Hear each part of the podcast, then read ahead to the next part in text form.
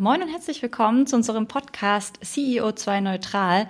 Wir begrüßen euch wie immer zum Austausch mit spannenden Gästen dahingehend, wie Unternehmen, UnternehmerInnen und MitarbeiterInnen sich eigentlich eine Reise zu einem nachhaltigen Unternehmen anschließen können und das ähm, auf jeglichen Ebenen, ökologisch, ökonomisch, sozial.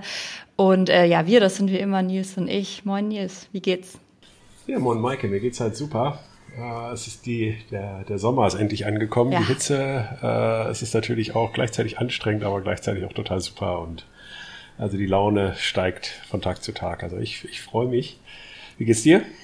Äh, Dito, ich kann dem nur zustimmen und äh, mal gucken, vielleicht schaffe ich es heute sogar noch ein bisschen, mich zu sonnen und äh, Bräune zu erhalten. Das wäre auch mal was. Wir Kellerkinder, wir müssen auch mal raus, Nils. Nützt ja nichts. Ja, das stimmt, das stimmt, ja. Ja, wir haben ja heute ähm, Ricardo Wagner oder Dr. Ricardo Wagner zu Gast. Mhm. Ähm, und es geht heute um das Thema Kommunikation. Wir haben ja schon mal aus unterschiedlichen Perspektiven mal so ein bisschen das Thema gestriffen. Ähm, äh, Ricardo ist mir aufgefallen, äh, als äh, zur, zur Clubhouse Hoch, äh, Hochzeit, äh, wo ich nämlich gerade mal einen, einen Talk äh, mit ihm gehört hatte. Und da sind einfach so ein paar Sachen ähm, fand ich total super und äh, das glaube ich, dass es halt wie sinnvoll ist, da das auch noch ein bisschen zu vertiefen. Und zwar geht's halt heute um interne Kommunikation, externe Kommunikation zum Thema Nachhaltigkeit. Das ist ja für viele immer noch so ein, so ein Stück weit äh, auch ein Tabuthema, ja. Also weil man kann sich da natürlich auch, äh, wie wir auch schon erfahren haben, äh, schnell halt auch mal äh, äh, ja eben auch einen Shitstorm einfangen oder da halt dann irgendwie natürlich eben auch oder es ist halt eben sehr tabu behaftet, äh, das Thema. Und das sollte es ja eigentlich gar nicht sein, weil am Ende müssen wir natürlich irgendwie auch drüber sprechen, über das, was wir tun, um andere auch zum, zum Mitmachen zu animieren. Und das wird heute halt das Thema sein. Ähm, also Ricardo Wagner ist eben Kommunikationswissenschaftler, Autor, äh, leitet die, die Media School und ist eben Professor für Marketing und Unternehmenskommunikation an der Hochschule Fresenius in Köln. Äh, Außerdem leitet er seit 2009 den gemeinsamen Arbeitskreis CSR Kommunikation der Deutschen Public Relations Gesellschaft und des Deutschen Netzwerks Wirtschaftsethik. Und in dieser Funktion äh, initiiert und organisiert er auch äh, den Deutschen CSR Kommunikationskongress, der hoffentlich dieses Jahr äh, auch stattfinden kann. Das wäre dann zum vierten Mal. Ja, ähm, herzlich willkommen, Ricardo. Wie geht's dir? Moin, moin. Ja, äh, prima. Äh, auch die Hitze hat uns hier im Rheinland auch erreicht und äh, ja, dank Homeoffice und Homeoffice unterm Dach äh, ist mir relativ gut warm. Aber ich freue mich sehr auf unseren Talk. Danke für die Einladung. Ja, ähm, beginnen möchte ich da mal mit, okay, also nachhaltige Kommunikation oder Nachhaltigkeit insgesamt. Äh, wie bist du denn halt dazu gekommen? Also ich weiß, du bist halt, äh, hast ja angefangen äh, mit Kommunikation und du warst ja sozusagen eher so im journalistischen Bereich tätig. Ähm, wie und wann und warum kam dieses Thema Nachhaltigkeit dazu bei dir? Ähm, das war tatsächlich äh, eine typische Sinnfrage in der Krise tatsächlich. ähm, äh, ich, stimmt, ich bin tatsächlich als Journalist gestartet, Finanz- und Wirtschaftsjournalist in Hamburg auch gestartet, beim Bauer Verlag damals. Und ähm, bin dann aber so in Richtung PR, Marketing äh, gegangen und ähm, wir hatten viele Kunden in der Finanzbranche und äh, weil das auch so ein bisschen mein, mein Heimatgebiet sozusagen ist. Und dann kam die Finanzkrise ähm, die haben wir relativ intensiv miterleben dürfen. Und verbunden auch mit der Frage, was machen wir eigentlich in Zukunft so Schönes äh, mit unserem Restleben, jetzt wo das hier nicht geklappt hat. Nein, also zum Glück war es nicht ganz so. Aber ich war damals auch selbstständig, habe das wirklich äh, ganz, ganz ordentlich mitgenommen. Aber es war da auch ein bisschen mehr drin. Das waren auch ähm, private und, und Veränderungen auch. Also mein damaliger Geschäftspartner ist da auch dann Vater geworden. Familiengründung stand bei mir dann auch irgendwann so auf, auf der Agenda. Und der, irgendwann kommt halt auch die Frage, ja, warum eigentlich? Ne? Warum machst du das ja eigentlich alles? Und äh, wir hatten wirklich einfach auch keine Lust mehr auf, wir sind die größten, besten, schönsten Kommunikationen. So und dachten irgendwie, das, das kann es irgendwie nicht sein. Dafür, äh, dafür wollen wir eigentlich nicht arbeiten und da sind wir auch irgendwie wie alle anderen und das wollten wir eigentlich nicht. Und wir haben damals tatsächlich über einen Kunden den Impuls erhalten, weil ähm, das ein klassischer PR-Kunde war, der aber ähm, Nachhaltigkeitsthemen äh, intensiv hatte sogar, äh, der soziale Themen hatte, ging es ums Thema Kinderarbeit in Asien und so. Also nicht, weil er das aktiv betrieben hat, sondern weil er mit damit konfrontiert war. Und da musste uns kommunikativ ein bisschen was einfallen lassen, auch im Management ein bisschen was einfallen lassen. Und ähm, damals haben wir gemerkt, Mensch, das ist, das ist eigentlich das Gebiet. Ne? Und das ist aus unserer Sicht auch das Gebiet, was die Zukunft eigentlich auch ist, in der, in der Beratung auch. Da haben wir uns ein bisschen getäuscht. es hat sehr viele Jahre gedauert, bis das Thema wirklich jemand gekauft hat. Ähm, also wir ähm, sind da sehr lange mit durch die Lande gezogen mit Nachhaltigkeit und CSR und haben überall Schulterklopfen bekommen. Überall durften wir reden und wir durften Veranstaltungen machen und mitmachen. Und wenn es dann hieß, so, wer kauft? da wurde es dann schon ein bisschen schwieriger. Insofern sind wir aber dran geblieben an dem Thema und haben uns da, glaube ich, auch ganz gut etabliert. Und äh, auch sind auch sehr glücklich damit gewesen, weil wir tatsächlich gemerkt haben, okay, du kannst hier wirklich Unternehmen auch bei einer Transformation helfen, ähm, die uns allen irgendwann hilft. Mhm. Und insofern habe ich auch ähm, diese gesamte Entwicklung, äh, die, die, die Dynamik, die sich dann in den letzten Wochen, Monaten äh, und Jahren jetzt entfaltet hat seit Paris, äh, Klimaabkommen und Fridays for Future, äh, mit, mit großer Zufriedenheit gesehen, tatsächlich. Also, dass endlich sozusagen so ein bisschen Traktion auf das Thema kommt und freue mich deshalb sehr, dass es auch jetzt solche Podcasts wie diesen gibt und ähm, man über das Thema sprechen kann und wir endlich wirklich die breite Masse erreichen. Das finde ich äh, richtig gut. Ja, sehr spannend, auch, auch diese Beobachtung, ne, dass am, am Anfang alle das eigentlich ganz toll finden, alles, aber dann hm. äh, wirklich da investieren. Hm. Ja. Ähm, was würdest du denn sagen? Also ich finde ja, mittlerweile ist das Thema ja sehr, sehr präsent. Also ich meine, kaum ein Internetauftritt oder kaum eine Kommunikation einer der größeren Firmen ohne dieses Thema.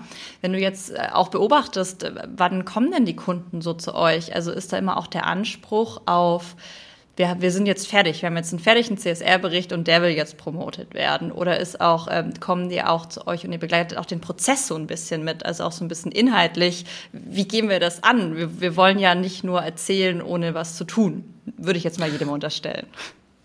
Ja, die, die meisten sind schon mit relativ ehrlichen Intentionen unterwegs. Mhm. Ähm, was nicht heißt, dass sie gleichzeitig ambitioniert sind. Ähm, das schließt sich mhm. leider äh, nicht wirklich gegenseitig aus.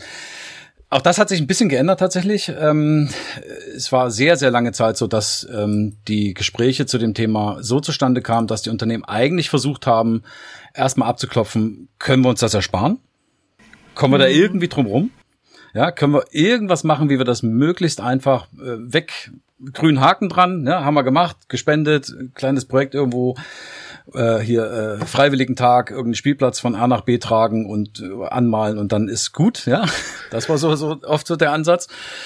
Ähm, und jetzt zeigt es aber tatsächlich, dass dieses ganzheitliche ähm, äh, inzwischen äh, tatsächlich gegriffen hat und die Unternehmen auch wirklich kommen und sagen, okay, wir haben ein Thema, wir sind nicht klimaneutral, wir machen dies und jenes nicht. Aber wir wollen es nicht einfach irgendwie machen, sondern wir wollen wirklich jetzt mal gucken, dass wir uns auch um Unternehmen, Unternehmensstrategie kümmern und ähm, uns mal überlegen, wie kriegen wir das jetzt wirklich in, in guter Breite im Unternehmen fundiert. Also da ist deutlich mehr Ernsthaftigkeit am Start. Auch die strategische Verankerung, ähm, das ist, glaube ich, inzwischen allen klar, dass das kein Thema ist, aus dem man sich ähm, ja irgendwie rausreden kann oder so. Mhm. Also, wie gesagt, das heißt noch lange nicht, dass alle alles toll machen. Aber auch da bin ich inzwischen auch relativ spontan geworden. Am Anfang, wie immer, wenn man aufhört zu rauchen oder wenn man Nachhaltigkeit für sich entdeckt, ist man natürlich erstmal der super Hardcore-Typ. ja. äh, da bin ich inzwischen entspannter geworden, tatsächlich, weil ähm, ich am Anfang da mal wirklich so hundertprozentig unterwegs war und dann versucht habe, auch sehr, sehr äh, predigend auch da einzuwirken. Mhm. Und, ähm, und das zeigt sich ja generell oft auch so in der Beratung. Man muss dem Kunden auch Zeit geben zu wachsen und in das Thema reinzukommen und, und sich ein bisschen auch mal einen blauen Fleck zu holen, aber auch mal äh, sich wohl zu fühlen, erstmal die Wassertemperatur ein bisschen merken und dann anfangen zu schwimmen und dann, dann geht das schon. Und, äh, und äh, aber wir merken auf der anderen Seite aber auch, die Zeit drängt ja auch, ne? Die Zeit drängt ja auch. Wir haben extrem ambitionierte Klimaziele, die wir nach heutigem Stand nicht so richtig gut erfüllen werden. Ähm, und äh, die Kunden werden wirklich auch wach, das merkt man. Ne? Also die Kunden werden wach, die fragen nach, die wählen aus. Ähm, längst nicht in dieser Dimension, wie wir uns das alle schon seit langer Zeit wünschen. Wir wissen ja alles, nachhaltiger Konsum. Sehr viel müsste mal und sollte man vielleicht auch und dann, wenn es dann zur Kaufentscheidung kommt, noch lange nicht so die Dimension erreicht, die wir alle wollen. Aber es gibt eine Entwicklung ich glaube zu langsam, aber es gibt eine Entwicklung. Und da muss man einfach gucken, das hat ja, glaube ich, auch irgendwann entwickelt, dass so eine gewisse, äh, auch vielleicht exponentielle Funktion und dann mal schauen. Also, aber die strategische Verankerung, um die Frage nochmal konkret zu beantworten, mhm. die, die ist schon vielen inzwischen klar geworden. Okay, also das bedeutet, es ist kein reines äh, CSR-Manager-Thema mehr. Also weil ich meine, also es hat ja, das habe ich nicht gesagt.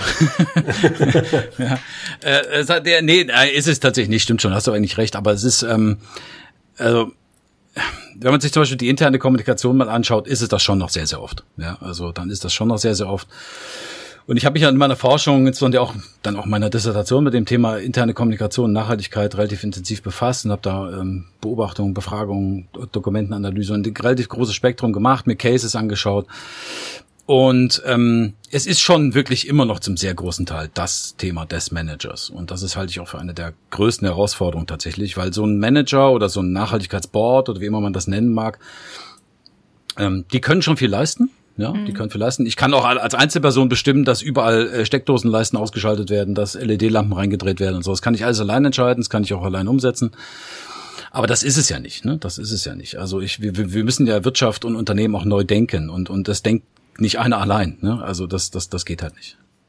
Ja, gerade dieses, äh, glaube ich, äh, Aufklären und Animieren, da wirklich aktiv zu partizipieren als Mitarbeiterin, hat natürlich eine enorme, ein enormes Potenzial, ne? weil wer kennt denn die Prozesse am besten? Naja, die, die direkt dran sitzen, ähm, um mhm. dann eben auch äh, Potenziale, die da schlummern, ähm, zu, äh, zu entdecken und einfach da, da auch die Firma weiterzubringen.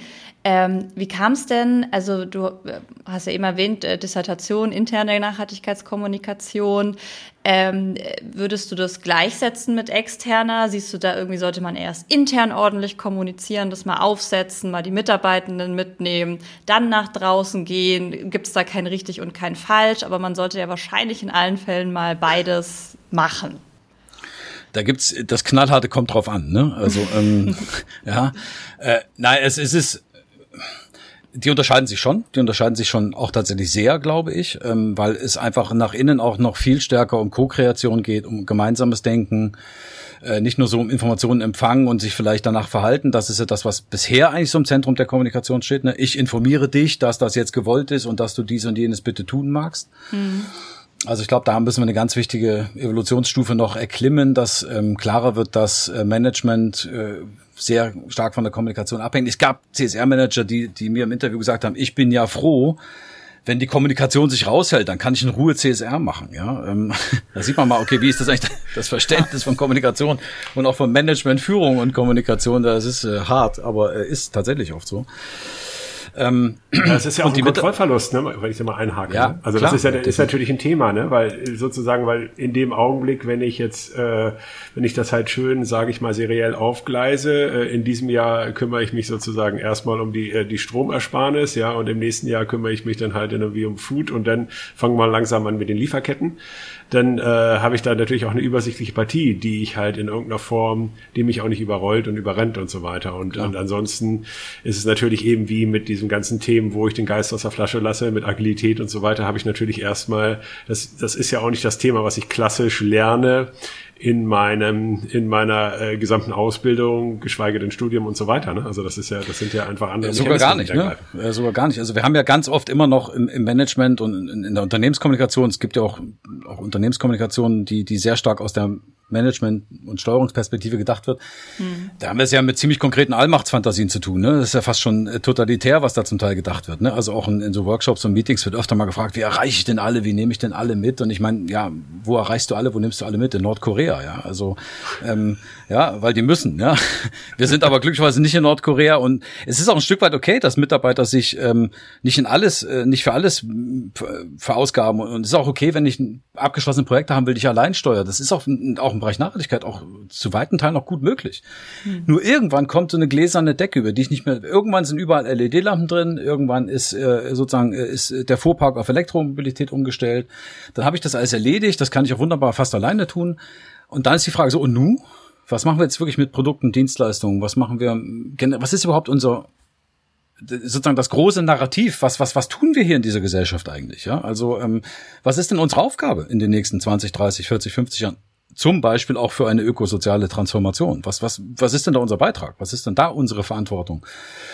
Und spätestens dann kann das nicht mehr der Nachhaltigkeitsmanager alleine tun. Ne? Also spätestens dann brauche ich wirklich einen, einen, innerbetrieblichen Dialog, der aushandelt, was ist für mich eigentlich ähm, Nachhaltigkeit, was heißt für uns Verantwortung. Und ich habe da mal ein Modell entwickelt, auch im Rahmen meiner Dissertation, auf das ich eigentlich ist auch mein, mein Modell natürlich auch ganz cool finde, ähm, das äh, hat im Grunde genommen nochmal klar gemacht, dass es äh, im Grunde genommen einen Bereich gibt, den ich CSR-PR genannt habe. Ne? Also im Grunde genommen Public Relations und Öffentlichkeitsarbeit, das ist so die klassische Berichtskommunikation, diese schau mal, was wir gemacht haben. Mhm. Aber die, das, was eigentlich in meinem Modell sozusagen die Kern-CSR-Kommunikation war, das war das Thema Co-Kreation, gemeinsames Sinn machen und Sinn stiften zu dem Thema. Also das ist der eigentliche Management-Gedanke von Kommunikation. Und wenn ihr mal reinschaut in so Bücher zum Thema Nachhaltigkeitskommunikation, das ist zu 90 Prozent Berichterstattung, ja. Und dann noch so ein bisschen Marketing-Shishi drumherum, ne? Wie mache ich das auf Social Media und so? Habe ich auch ein Buch zu gemacht, aber das ist, ist auch okay. Aber das Man die Management-Kommunikation, die fehlt da vollkommen. Ja? Und, und, und das ist was, äh, das halte ich für, für gefährlich ähm, oder zumindest für, für irgendwann für ein Problem weil wir diese grundlegenden Wandel sonst nicht nicht hinkriegen werden, glaube ich. Ne? Aber ähm, auch dafür braucht man aber auch nicht jeden Mitarbeiter. Also ich bin ein absoluter Fan da inzwischen von da auch ein bisschen relaxed dran zu gehen. Ähm, man braucht oft tatsächlich nicht die super motivierten 20 Prozent, weil die reden eh alles kaputt, denen geht's nie weit genug. Und man braucht nicht so die, die eh schon innerlich gekündigt haben, so die unteren 20, 30 Prozent, die braucht man auch nicht. Mit der mittleren, mit der mittleren Menge kann man oft ganz gut arbeiten, wenn man ihnen die Möglichkeit gibt, was zu beizutragen. Das heißt, für dich ist eigentlich ähm, eine, eine ordentliche Nachhaltigkeitskommunikation. Und es steht ja tatsächlich auch schon in deiner Bezeichnung. Also du bezeichnest dich ja als Change and Communication Consultant and Researcher. Ja. Also immer auch sozusagen genau diesen Wandel auch mit anzugehen und effektiv auch mit äh, zu versuchen, eben ja nicht zu steuern, aber anzuregen durch eine Kommunikation. Das trifft ganz gut. Also ähm, mhm ich habe das eben schon mit dieser Allmachtsfantasie in diesen sehr eher sehr sehr mechanisch kybernetischen äh, Modellen, ne, die auch so dahinter liegen. Ich drehe hier den Schalter und dann springt hinten irgendjemand oder mhm. ich bringe einen Text und alle Mitarbeiter lachen und weinen vor Freude oder sowas. Also das, ne, so, so funktioniert's halt einfach nicht. Ne? Also ähm, wir sind halt immer noch lebende Wesen und wenn wir uns zusammentun, sind wir ein soziales System. Und worum geht's in der Nachhaltigkeitskommunikation? Genau diese, diese, diese Leitplanken aufzustellen, ne? zu sagen, also wir müssen in jedem Fall in die Richtung, ne? also der Weg dahin und da müssen wir hin. Und jetzt müssen wir mal gucken, innerhalb bestimmter Leitplanken, ähm, äh, wo, wo bewegen wir uns denn da eigentlich hin? Ja, und mhm. was wollen wir hier? Und, und was kann tatsächlich unsere Story sein? Ne? Deswegen bin ich auch so begeistert vom Thema Kommunikation. Natürlich geht es auch um die Kernstory. Ne? Also was ist wirklich unser Narrativ? Was dann wieder sinnstiftend für Mitarbeiter sein kann. Ja, und ähm, und da muss man ein bisschen ergebnisoffen tatsächlich da auch rangehen ähm, und ja, gucken, dass man halt innerhalb dieser Leitplanken dieses System so ein bisschen in die richtige Richtung bewegt. Ja. Ja, vor allem, weil, also nochmal auf das Thema Story so ein bisschen eingehen. Ich glaube ja auch, um eine, eine Partizipation zu schaffen und eine Begeisterung. Also ich muss da wissen, wofür, also wo, wo wollen wir hin? So was ist irgendwie hm. vielleicht nicht die, das Ziel muss ja nicht bis ins kleinste Detail ausgearbeitet sein, aber so ein bisschen diesen, diesen visionären Nordstern oder so, der ist ja, ja. nicht elementar wichtig, um sich überhaupt anzuschließen ja. äh, und ja, eine Energie aufzubringen. Absolut. Da habe ich übrigens auch noch ein tolles Modell, habe ich auch entwickelt. also, ja, tatsächlich, es gibt, äh, ich habe äh, mir tatsächlich mal angeschaut, ähm, was sind, äh, welche Berufszweige haben eigentlich wirklich, wirklich qua Beruf auch mit Veränderungen zu tun. Da bin ich zum Beispiel in die Medizin gelangt. Ähm, mhm. Und es gibt einen ganz spannenden ähm, äh, Medizinsoziologen, der schon verstorben ist, Aaron Antonowski heißt er. Und der hat ähm, sich mit dem Thema ähm, Entstehung von Gesundheit befasst. Also äh, nicht mit Entstehung von Krankheiten, sondern mit Entstehung von Gesundheit. Und der hat das Ganze dann sinnfälligerweise Salutogenese genannt, also nicht Pathogenese wie Entstehung von Krankheit, sondern eben Salutogenese. Und ähm, das ist auch sehr gut anschlussfähig an so andere Sinnkonzepte, Viktor Frankl und solche, solche Sachen. Äh, und der hat gesagt, es gehören im Grunde mindestens drei Bausteine dazu, damit es ein kohärentes System gibt. Ne? Also wo ich weiß, okay, das passt für mich, es ist kohärent, da kann ich handeln, da weiß ich, wer ich bin. Und das ist ähm, die Sinnhaftigkeit, ähm, die Verstehbarkeit und die Handhabbarkeit. Das sind die drei Punkte, die zusammenkommen müssen. Und wir sind in der Kommunikation wahnsinnig viel auf der Verstehbarkeit unterwegs. Wenn uns einer nicht versteht, dann sagen wir es nochmal häufiger und nochmal lauter und nochmal auf einem anderen Kanal. Ja, und wenn er es wieder nicht versteht, wiederholen wir diese Schleife, bis wir denken, alle anderen sind doof, außer wir. Ähm, und wir vergessen oft, dass wir an der Sinnhaftigkeit nicht gearbeitet haben und auch nicht an der Handhabbarkeit. Und das ist, finde ich, ein sehr spannender Punkt. Sinnhaftigkeit erklärt sich, glaube ich, allen relativ schnell. Ich muss wissen, was macht das mit mir? Was werde ich für jemand? Äh, wie passt das zu meinen Werten und so weiter? Ähm, verleiht mir das auch aus sich selbst heraus Energie? Ja, ähm, habe ich da spüre ich da Energie in mir? Ähm, das, da wird viel drüber gesprochen. Und aber was manchmal noch fehlt, ist auch die Brücke zur Handhabbarkeit, weil da sind wir nämlich schon nicht mehr nur im Bereich der, der Kommunikation, sondern eben auch natürlich wieder im operativen und strategischen Management. Und was man nicht ganz vergessen darf, ist, kein Mitarbeiter hat ja Langeweile. Ja, die sitzen ja nicht da und sagen, Mensch, hoffentlich kommt mal wieder einer, der mir ein neues Thema auf den Tisch wirft. Ähm, ich wusste gerade gerade gar nicht mehr so richtig, was ich machen soll. Und da wäre es jetzt echt mal schön, wenn ich mal so einen Transformationsprozess mitmachen dürfte. Ne? Das, das wäre jetzt mal toll. Ne? Das, äh, das ist ja nicht die Situation. Ja, ja. Ähm, die Situation ist, ich habe echt richtig zu tun. Ähm, ich bekomme Druck von oben, ich muss Zahlen liefern. So, und dann ist das, dann, dann höre ich mir eine Sonntagsrede vom Vorstand an, der von äh, DNA ist uns in, unserer äh, äh Nachhaltigkeit ist unserer DNA und das ist, wollen wir schon immer und so, schauen Sie mal unser Leitbild an und so. Und ich gehe zurück in die Abteilung und merke, hey, so tickt das hier aber nicht. Ne? Also ich sehe das Leitbild an der Wand, aber mach sich mal den Spaß. Ich habe das tatsächlich in der Forschung auch gemacht. Ich habe mal die Leute gefragt, so ähm, erklär mir nur mal, wo, na, sag mir mal Alltagsgeschichten, wo du das Leitbild deines Unternehmens in Aktion erlebt hast. Ja? Also was, was sind das für Geschichten, die du da erlebt hast? Und äh, da merkt man, dass da sehr schnell, sehr schnell dunkel wird bei vielen, ne? dass da gar nichts kommt. Und, ähm, und dann fragst du nach Zielvereinbarung. Und in der Zielvereinbarung taucht entweder nachhaltig gar nicht, gar nicht auf oder sind Ziele drin, die dem kontra, absolut konträr gegenüberstehen. Ja?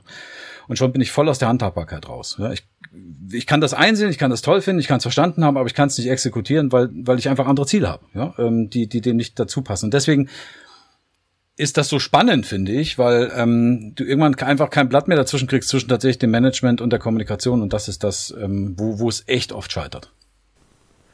Total spannend. Also könnte ich ja. jetzt noch ewig weiter drüber sprechen, aber wir haben ja noch einen zweiten Aspekt, den ich auch gerne noch beleuchten würde. Jetzt sind wir ja, ja Spiel bei der internen Kommunikation gewesen und zwar äh, das Thema externe Kommunikation. Ja? Also da ist ja ist natürlich jetzt auch ähm, die Frage oder es ja ich sag mal so, wir hatten halt, als wir, ich weiß nicht, äh, als wir mal mit, mit Isa Tresco gesprochen hatten, das war halt wie, äh, wo es halt irgendwie auch darum ging, wo wir auch schon mal bei dem Thema waren, dass eigentlich immer auf denen rumgehackt wird, sage ich mal, die mhm. was, äh, die was kommunizieren und die halt dann irgendwie auch tatsächlich sich ein Stück weit trauen, ja, und mhm. halt dann irgendwie gefühlt, äh, sage ich mal, 80 Prozent der Companies ducken sich halt irgendwie weg, ja, und an denen geht die Schelte vorbei, ja, und äh, und irgendwie ist da natürlich auch habe ich so oder nehme ich halt so ein bisschen wahr, dass da halt einfach auch echt Berührungsängste noch sind, in dem, wie dort kommuniziert werden kann, äh, äh, wie man auch in welcher Reihenfolge man da kommuniziert, bloß nicht zu viel sagen und so weiter und so fort.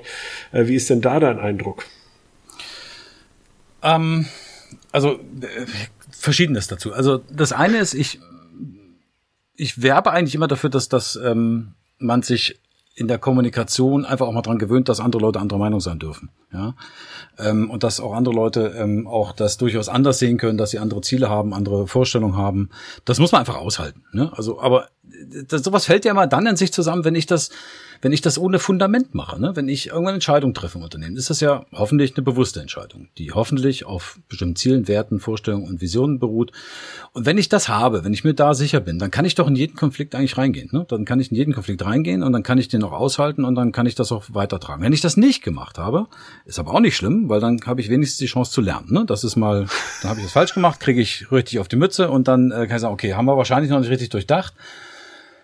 Ähm, also wieder, das es hängt wieder sehr stark mit diesen, mit diesen Allmachtsfantasien zusammen. Ne? Ich will das komplett steuern, ich will komplett Kontrolle haben und wir können in der digitalen Kommunikation insbesondere und in den Medien und, und, und in dieser Absendermentalität, in der wir da, diese Möglichkeiten, die wir da auch haben, das kann man es einfach, das ist, kann man es einfach abgewöhnen. Ne? Also hat es auch, glaube ich, so noch nie gegeben. Das ist auch so ein bisschen so eine idealisierte Welt von damals. Ähm, äh, das hat es auch so, glaube ich, in dieser Absolutheit nie gegeben, dass man als Unternehmen das irgendwie steuern und unter Kontrolle hatte. Man kann natürlich äh, bestimmte Agendapunkte setzen, man kann bestimmte Stories auch in die, äh, in die Kommunikation aktiv steuern. Also man hat da schon Möglichkeiten. Aber das ist natürlich komplizierter geworden und ich finde das auch ganz gut so, weil es gab ja mal, als, als mal dieser große Hype war um das Thema Crowdsourcing und Crowd Intelligence und sowas, gab es ja mal diesen schönen Spruch, es gibt immer mehr kluge Leute außerhalb des Unternehmens als im Unternehmen. Ja, und da kann ich einstellen, wenn ich will. Aber da draußen laufen immer noch mehr kluge Leute rum als in meinem Unternehmen. Und den, den würde ich, den fände ich gut, wenn der mal wieder in Mode käme und wenn wir den öfter bedenken würden bei dem Thema. Weil ich kann ja froh sein, wenn ich entsprechende Hinweise bekomme, weil möglicherweise ist das was, was mir in drei Jahren um die Ohren geflogen wäre. Ja? Ähm, nur da muss ich halt Kommunikation mit einem anderen Verständnis betreiben. Ähm, und deswegen glaube ich auch, dass manchmal diese Greenwashing-Angst, ja, oh Gott, wir dürfen wirklich nur rausgehen, wenn das jetzt ganz sicher kein Greenwashing ist. Erstens gibt es das, diese klare Definition ja sowieso nicht ähm, dass das auch dem Thema, dass das auch völlig an, an, an, den, an, an dem vorbeigeht, was ja Nachhaltigkeit im Kern ist, nämlich Innovation und, und, und, äh, und, und Change, weil ähm, also diese berühmte New Year's Resolution, ja, ich muss doch einmal sagen, ich will aufhören zu rauchen und dann habe ich euch dann noch nicht aufgehört. Vielleicht rauche ich ja noch dreimal, aber dann vielleicht nach zwei Monaten höre ich auf. Ja, ich muss mit dem Ball ja auch mal so ein bisschen vorschießen. Und in der Forschung nennt man das tatsächlich auch Aspirational Talk. Da gibt es schon sehr lange Paper zu und auch Forschung zu. Sie Du, du musst ja auch mal diesen Ball ein bisschen vorschießen. Ja, du musst diesen Ball mal vorschießen. Und wir sehen es auch an praktischen Fällen. Ja, wir haben das gesehen bei, bei so ganz berühmten Fällen wie Krombacher, Saufen für den Regenwald. Ne, das war ja so oh, Greenwashing noch und nöcher. Und das führte zu einem ausführlichen, das führte dann am Ende aber auch zu, zu, zu Nachhaltigkeitsmanagement, zu Berichterstattung. Und so fühlt das bei ganz vielen Unternehmen auch. Also ich, diese, diese, diese Welt, ich gehe nach draußen, wenn das Projekt abgeschlossen ist und dann stehe ich toll da und jeder, der es sieht, wird auch garantiert applaudieren. Ähm, das ist äh, absurd. Einfach absurd. Ja, und das ist, ähm, ist nur auf Unsicherheiten zurückzuführen, die, die in Managementfehlern liegen, die ganz hart an der Strategie irgendwo angesiedelt sind. Das heißt, also würdest du auch sagen, dass ähm, wenn jetzt eine Firma wirklich dann, dann rausgeht und halt wirklich einfach Dinge behauptet, die entweder nicht stimmen oder einfach wirklich halt äh, wirklich eine reine PR-Kampagne, ohne dass das strategisch aufgehangen ist oder auch da überhaupt äh, ein Wille entsteht, irgendwas zu machen, ähm, glaubst du, dass sich das dann sozusagen auch selbst entmantelt in dem Moment, in dem ich rausgehe, weil eben natürlich äh, viele andere Menschen auch drauf gucken und das hinterfragen und äh, dass es so, so eine Art Selbstregulierung ist? Oder denkst du, dass es schon noch immer noch sehr häufig passiert und auch gut gemacht wird, sodass es vielleicht nicht auffällt? Ich habe das in dieser Form, ehrlich gesagt, in den letzten Jahren gar, auch gar nie erlebt. Ne? Also mhm. ein Unternehmen wirklich bewusst gesagt hat, pass auf, jetzt machen wir eine Kampagne ähm, und da behaupten wir statt dem, was ist, genau das Gegenteil. Und das ziehen wir durch, dann geben wir richtig Geld drauf und die Leute werden uns das schon abnehmen. Mhm. Habe ich noch nie erlebt, noch nie. Ja, also ähm, das hat auch natürlich ein bisschen was damit zu tun, dass jeder sich ähm, auch erstmal, ähm, ich, ich glaube, dass die Menschen grundsätzlich erstmal gut sein wollen ja. dass sie auch Weiterentwicklung wollen. Also ich habe da eher ein positives Menschenbild erstmal. Ähm, und ich habe auch noch keinen Nachhaltigkeitsmanager insbesondere erlebt, der seinen Job nicht aus Überzeugung macht. Ja, du gehst auf diesen Weg nicht, wenn du das nicht irgendwie wirklich auch willst, weil es, muss man leider auch sagen, auch nicht immer der Highway zur großen Karriere ist. Ne? Also es ist, äh, ja, also du bist damit nicht automatisch der nächste Vorstandsvorsitzende. Ne? Das, ist, das muss man ja auch mal sagen. Ähm, also sie sind da aus Überzeugung, die wollen das auch. Ähm, oftmals sehen die einfach tatsächlich die, Komplexe, die Komplexität mancher Themen vielleicht nicht. Ja? Also unterschätzen tatsächlich ein paar Dinge. Gleichzeitig ähm, rechnen sie immer an alles, was sie kom äh, kommunizieren, so ein bisschen ihren eigenen, ihre eigene Motivation mit rein, die ich natürlich von draußen nicht sehen kann. Also die gehen wirklich mit einem ernsthaften, manchmal fast schon naiven Verständnis dann raus und sagen, oh, komm, ist doch schon toll, was wir da gemacht haben und ist das nicht super? Überleg mal, wie schlecht wir früher waren und so. Äh, und dann kommen Leute ja ganz nüchtern dran und sagen, ja, aber pff, guck dir doch mal die anderen an, die sehen tausendmal besser aus als du. Äh, was rennst du denn hier schon mit der grünen Flagge draußen rum? Ne? Also mach doch erstmal deine Hausaufgaben. Ähm, und dann sind die ganz überrascht und denken so, oh Mensch, toll, wieso findet das denn keiner toll? Und ich bin ja halt doch ein bisschen enttäuscht und, und war das jetzt Greenwashing? Ähm, äh, also ich würde auf beiden Seiten so ein bisschen für Entspannung äh, äh, plädieren wollen. Also, ähm, also das, diese, dieser Punkt, ich gehe bewusst raus und lüge, habe ich tatsächlich so noch nicht erlebt. Also ich und und wenn ja, dann würde sich das in jedem Fall ähm, äh, aufzeigen. Ich und ich glaube vor allen Dingen auch, dann entwickeln sich einfach bestimmte bestimmte Mechanismen, bestimmter Druck, der dann auch sein muss, ähm, weil natürlich gibt's, würden auch mir jede Menge Beispiele einfallen von Unternehmen, die schon relativ offensiv mit dem Thema Klima, zum Beispiel Klimaneutralität rausgehen. Wir hatten ja die Diskussion erst vor, vor äh, in den letzten 14 Tagen auch, dass klar gemacht mhm. wurde, dass nicht alles gleich, gleich gut klimaneutral ist, auch wenn da das Siegel drauf bangt, äh, prangt und so. Und es gibt sicherlich auch große Unternehmen, die sehr öffentlichkeitswirksam für jetzt nachhaltige Wende geworben haben. Nehmen wir mal so einen großen wie BlackRock, ne, die gesagt haben, jetzt hier der größte Finanzinvestor der Welt, jetzt der CEO schreibt einen Brief zum Thema Nachhaltigkeit. Und klar, da brauchst du keine drei Minuten, um nachzugoogeln, wo BlackRock überall die Finger drin hat, äh, um zu wissen, dass das jetzt noch nicht ganz exekutiert ist, ne, sondern dass es da irgendwie noch ziemlich viel zu tun gibt. Ähm, und da muss man den Unternehmen natürlich auch auf den Beinen oder auf den Füßen stehen und sagen, jetzt müsst ihr euch da aber auch mal ein bisschen bewegen. Ne? Ähm, und insofern ähm, ist ja die Welt jetzt da nicht so, dass wir uns da nicht noch entwickeln könnten. Aber diese wirklichen Betrugsvorwürfe oder Betrugsversuche gibt's sicherlich, aber ich habe das wirklich noch nicht oft erlebt. Ja, also ich denke halt, vielleicht ist da auch eine Chance drin, ne? Also bei diesen Themen. Also ich glaube sozusagen, wenn einer halt zu viel verspricht, Beispiel hat es der eben BlackRock, ja, hm. dann bedeutet das natürlich irgendwie auch, in gewisser Weise wird man ja irgendwann an seinen Taten gemessen und muss dann auch gewisse Sachen halt irgendwie nachziehen. Also wahrscheinlich genau. ist dann halt dann irgendwie eher, äh, bedeutet das ja eher in der Perspektive, äh, dass sozusagen äh, mal zu viel versprochen äh, ist am Ende in der Perspektive eigentlich gut für die Umwelt, weil, weil in dem Augenblick äh, das ja dann halt genau. dann irgendwie genau äh, dann halt ja eben Taten folgen müssen und insofern äh, kann man das wahrscheinlich tatsächlich ein bisschen entspannt sehen.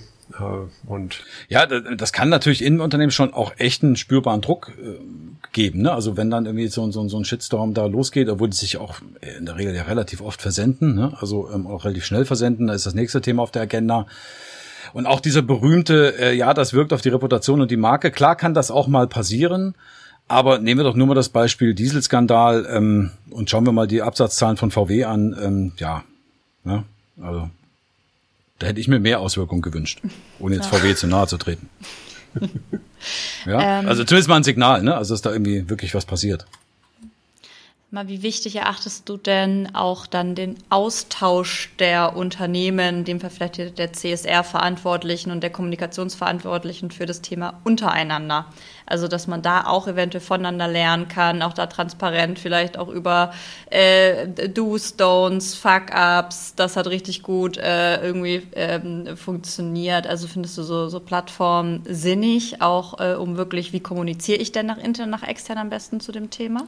Absolut. Also es ist ja im Grunde die, die Kernmotivation für den Arbeitskreis CSR-Kommunikation mhm. gewesen und für unseren Kongress, ähm, den deutschen CSR-Kommunikationskongress, ähm, genau um dieses Netzwerk auch zu geben, ne? also die, auch diese Räume zu geben, über solche über Fehler und, und über sowas zu sprechen. Ähm, und das funktioniert in dieser Community auch nach meinem Beobachten in den letzten Jahren wirklich auch sehr, sehr gut. Also es ist eine relativ offene Community, die sehr, sehr viel Wissen teilt. Ich glaube, es gibt nicht so viele Bereiche, wo man auch im Internet so viel frei verfügbare, tolle Informationen finden kann, äh, zum, äh, wie man Nachhaltigkeit managen und gestalten kann. Es gibt unglaublich viele Leitlinien, Hilfsmittel, die man nutzen kann.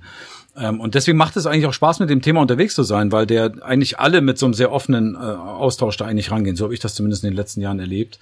Ähm, das halte ich für ganz, ganz wichtig. Also niemand sollte sich da einschließen und irgendwie versuchen, da selber was zu erfinden. Das tut überhaupt nicht Not. Es gibt echt viele gute Best-Practice-Beispiele. Es gibt sehr viele Austauschmöglichkeiten. Ähm, also wer immer da auch Hemmungen hat, weil er sagt, ich habe das Know-how nicht im Haus, ähm, äh, kann da unglaublich weit kommen, ähm, äh, ohne dass er auch dann irgendwie jetzt hier die, die Big Four engagieren muss, um, um da im Unternehmen was auf die Beine zu stellen. Ähm, äh, also da kann ich nur für werben, da wirklich rauszugehen und sich da in den Dialog zu, auch früh wirklich auch mit kritischen Kräften in den Dialog zu gehen. Also Stakeholder-Dialog ist ja nun mal auch so ein Kernelement der Nachhaltigkeitskommunikation. Und wenn ich Gesellschaft, der Gesellschaft gegenüber Verantwortung äh, übernehmen will und auch antworten will, dann ist es auch nicht so richtig unklug, äh, mal mit der Gesellschaft einfach mal zu sprechen. Ne? Also ähm, dann, ne, also auch bevor man jetzt irgendwie große Materialitätsanalysen und Stakeholder-Dialog macht, aber einfach mal mit den Leuten in den Dialog gehen, fragen, ähm, sich Inspirationen holen, das kann man da wirklich richtig gut. Das war ja schon fast ein Appell. Hast du denn noch irgendwas, was du den Leuten mitgeben willst? Halbe Stunde ist rum. Ja, ähm, äh, entspannt euch. ja, ähm, entspannen und machen. Ja, also das ist so ein bisschen das ähm, äh, tun. Also man muss es wirklich äh, äh einfach tun und gucken auch so ein bisschen, wo wo entwickelt sich das hin. Ja, also ähm, das wäre wirklich mein, mein großer, mein großer Appell. Es ist schon so viel zu Tode gedacht worden und dann nicht gemacht worden und, und, ähm, und man wächst auch da mit, mit, mit der, mit dem Fortgang dieses Prozesses enorm. Also ich habe auch bei ganz vielen Unternehmen erlebt, dass sie dann so eine starke Dynamik irgendwann entwickelt haben, wo sie erstmal die, die Stellschrauben überhaupt rausgefunden haben, wo kann ich meinen Mitarbeitern auch tatsächlich Ownership geben, wo kann ich die wirklich auch mitmachen lassen. Und dann äh, musste man manchmal schon eher fast bremsen, äh, wird es nicht, jetzt war langsam, ne? Ähm, also das ist ein Prozess und da wird uns ja dann am Ende auch die Sinnhaftigkeit von Nachhaltigkeit wird ja dann irgendwann auch zu einem zu einem echten Antriebsfaktor, weil das ist nun mal ein, ein, ein Aufgabengebiet, das inhärent sinnvoll ist. Ja, und äh, dann habe ich schon mal einen großen Teil dieser Kohärenzpyramide, äh, äh, den Baustein habe ich schon mal. Ja, und den kann ich auch nicht wegdiskutieren, der ist immer da. Und dann muss ich noch Ownership geben, Möglichkeit geben, das wirklich auch umzusetzen. Und ja, erklären können wir in der Kommunikation, das können wir, glaube ich, schon. Und dann kann das auch gut funktionieren. Ricardo, vielen Dank für deine Zeit äh, und äh, den spannenden Austausch zu diesem doch großen, komplexen, aber wie ich gelernt habe, man soll sie nicht zu sehr stressen, Thema Kommunikation. genau. Ja, genau, genau. Finde ich. Äh, vielen Dank für die Einladung. Spaß gemacht. Mir auch. Vielen Dank. Ganz lieben Dank. Super. Schönen Tag. Euch auch. Danke. Tschö.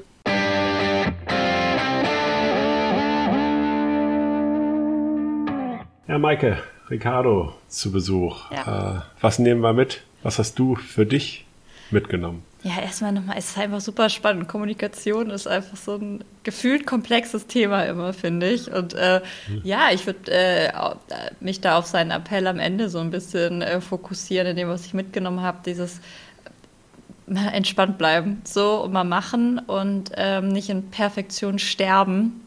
Ich glaube, das gilt sowohl für die interne als auch die externe Kommunikation und ja, und wenn dann Kritik geäußert wird, dann kann man ja vielleicht auch dran wachsen oder man kann eben einsortieren, äh, wo kommt sie her und äh, habe ich vielleicht doch Hausaufgaben vergessen. Also das fand ich eben auch nochmal total spannend. Dieses, naja, manche Firmen werden dadurch auch erst recht gepusht, weil eben hm. äh, dann Feedback kommt. Spannend. Und bei dir?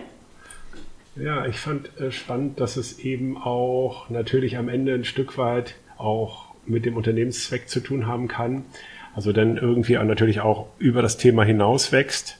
Ähm, das rein äh, CSR managen, also im Sinne von äh, wir sparen Energie und schrauben LED-Lampen rein. Mhm. Und dass es darüber natürlich dann auch Thema für die Unternehmensführung oder Unternehmensstrategie natürlich auch wird und dass es halt eben breiterer Kreis ist. Und da lohnt es sich, glaube ich, halt auch nochmal ein bisschen genauer hinzugucken. Da steckt natürlich total viel Potenzial drin. Und, und gleichzeitig ja, äh, finde ich es halt irgendwie auch toll, dass das eben in unterschiedlichen Aspekten halt auch schon durchdacht wurde. Ich glaube, es lohnt sich auch einfach nochmal mit unterschiedlichen Theorien zu diesem Kontext und mit, äh, mit Kommunikationsexperten auseinanderzusetzen. Ähm, also ich, bei mir rattert es auf alle Fälle. Also ich nehme einiges mit. Definitiv. Ja, es war mal wieder eine Freude mit dir, Nils, und ich wünsche dir einen schönen restlichen heißen Tag äh, im Office, äh, den äh, Glaskasten, wie wir ihn auch nennen. Also ihr könnt euch jetzt, glaube ich, vorstellen, ja. wie warm das da gerade sein muss. Ja. Ciao. Gewächshaus. Danke dir. Bis dann, danke. Ciao.